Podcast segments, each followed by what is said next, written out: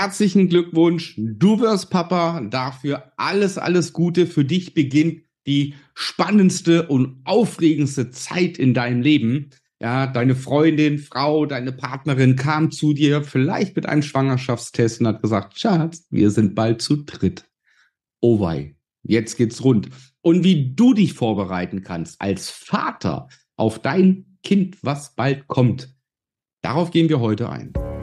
Wie du als Familienvater finanzielle Freiheit erreichst und Vermögen aufbaust, ohne Finanzexperte zu sein. Herzlich willkommen beim Podcast Papa an die Börse. Vom Familienvater zum Investor mit Marco Haselberg, dem Experten für Aktien, Investment und Vermögensaufbau. Bei mir ist es auch noch nicht so lange her.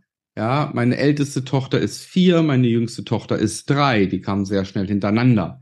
Ja, insofern kann ich noch die Begeisterung fühlen. Ja, dieser Moment, wenn man gesagt bekommt, Schatz, wir sind schwanger.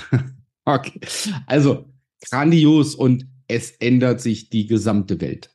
Ja, es ändert sich alles. Die äh, Themen verlagern sich. Ähm, ja, man äh, fängt an, in, in Vätergruppen zu gehen und zu gucken, ja, Vielleicht bist du in Facebook in meiner Gruppe Papa an die Börse. Vielleicht hast du angefangen, meinen Podcast zu hören, Papa an die Börse. Vielleicht verfolgst du mich auf Instagram, TikTok etc. Ja, Überall, wo das Wort Papa und Vater auftaucht, hat man plötzlich einen Blick dafür.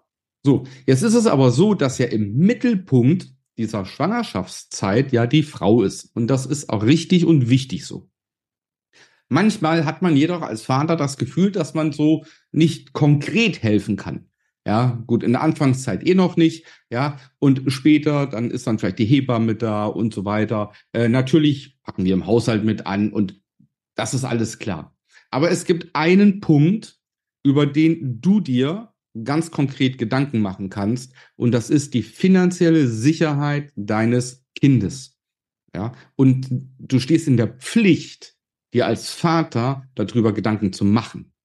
Und ähm, das habe ich auch gemacht, als meine äh, erste Tochter zur Welt kam. Und es geht dabei gar nicht darum, dass man jetzt sagt, okay, ich habe jetzt 10.000, 20.000, 50.000, 100.000 Euro auf dem Konto, alles prima. Nein, darum geht es nicht, sondern es geht darum, dass du dich über die finanzielle Zukunft deines Kindes Gedanken machst. Das ist was vollkommen anderes. Ja, du kannst 5.000, 6.000 Euro im Monat verdienen und sagst, jawohl, finanziell alles Taco, kein Problem du hast 50.000 Euro gespart oder was auch immer und sagst, okay, finanziell, es geht uns gut, okay. Das entbindet dich, meiner Meinung nach, in keiner Weise von der Pflicht, die finanzielle Sicherheit deines Kindes aufzubauen.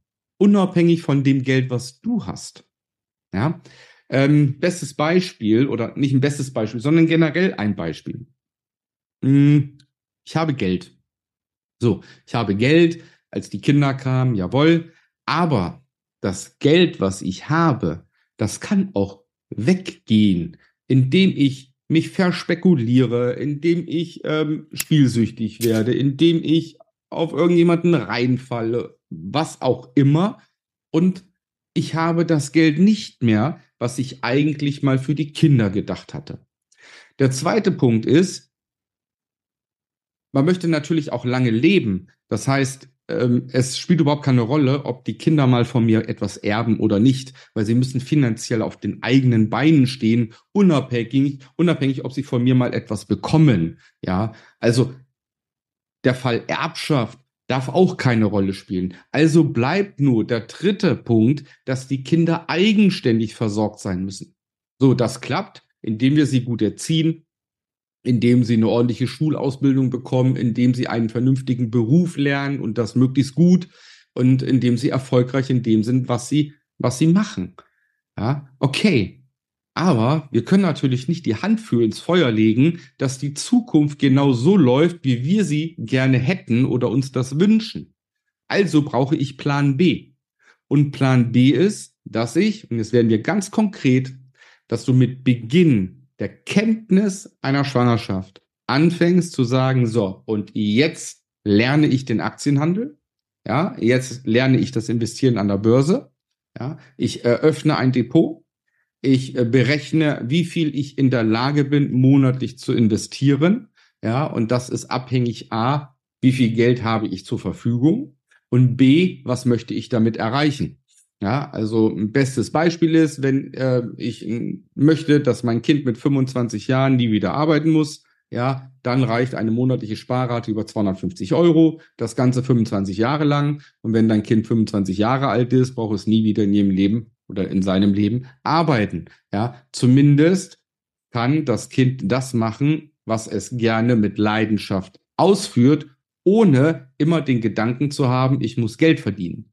Ja, also wir reden jetzt nicht davon, dass die Kinder dann faul sind und liegen in der Sonne, sondern ich habe mein Kind finanziell abgesichert. So, und je eher ich anfange, ja, desto besser. Wenn ich natürlich erst anfange und mein Kind ist schon 16, ja, generell besser spät als nie, ja, aber dann habe ich natürlich die ersten 16 Jahre schon versäumt. Ja, und äh, wenn du äh, zu dir sagst, ähm, egal welche Sparrate, du musst keine 250 Euro nehmen, nimm eine Sparrate 100 Euro, nimm die Sparrate 50 Euro, ähm, egal, nimm einen Einmalbetrag und sag, okay, das sind jetzt 5000 Euro, die lege ich jetzt an. Egal was. Fakt ist, wenn du das mit Beginn der Schwangerschaft machst, weil du sagst, diese Sparrate und dieses Geld gehört einfach zum Kind, dann ist das gesetzt. Und dann bleibt das für immer so, weil es Bestandteil ist ähm, was zum Kind gehört und du da nicht dran kannst. Ja. Und äh, diese Pflicht erlegt man sich selbst auf und dann klappt das reibungslos. Ja, also Väter, die mit mir schon, die schon vor zehn Jahren kannte, ja, und denen ich das gesagt habe, mach das, ich werde es auch mal tun, wenn ich Vater werde. Ja, die haben die letzten zehn Jahre die Sparrate oder das Depot gar nicht beachtet und gar nicht registriert und da befinden sich allmählich kleine Vermögen drauf auf diesen Depots ohne dass es in irgendeiner Weise das Leben beeinträchtigt. Und mein Tipp ist immer an der Stelle, nehmt die Großeltern mit ins Boot. Ja, die Großeltern väterlicherseits 25 Euro, die Großeltern äh, mütterlicherseits 25 Euro, man als Eltern selbst 50 Euro und schon habt ihr 100 Euro, macht ein schickes Depot, ja, nimmt da zwei, drei Aktien, ein, zwei ETFs und dann ist die Messe durch.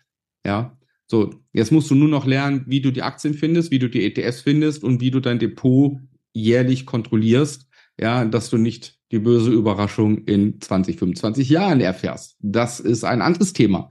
Aber ich möchte dich zuerst mal sensibilisieren, dass du in der Pflicht stehst, deine Kinder abzusichern.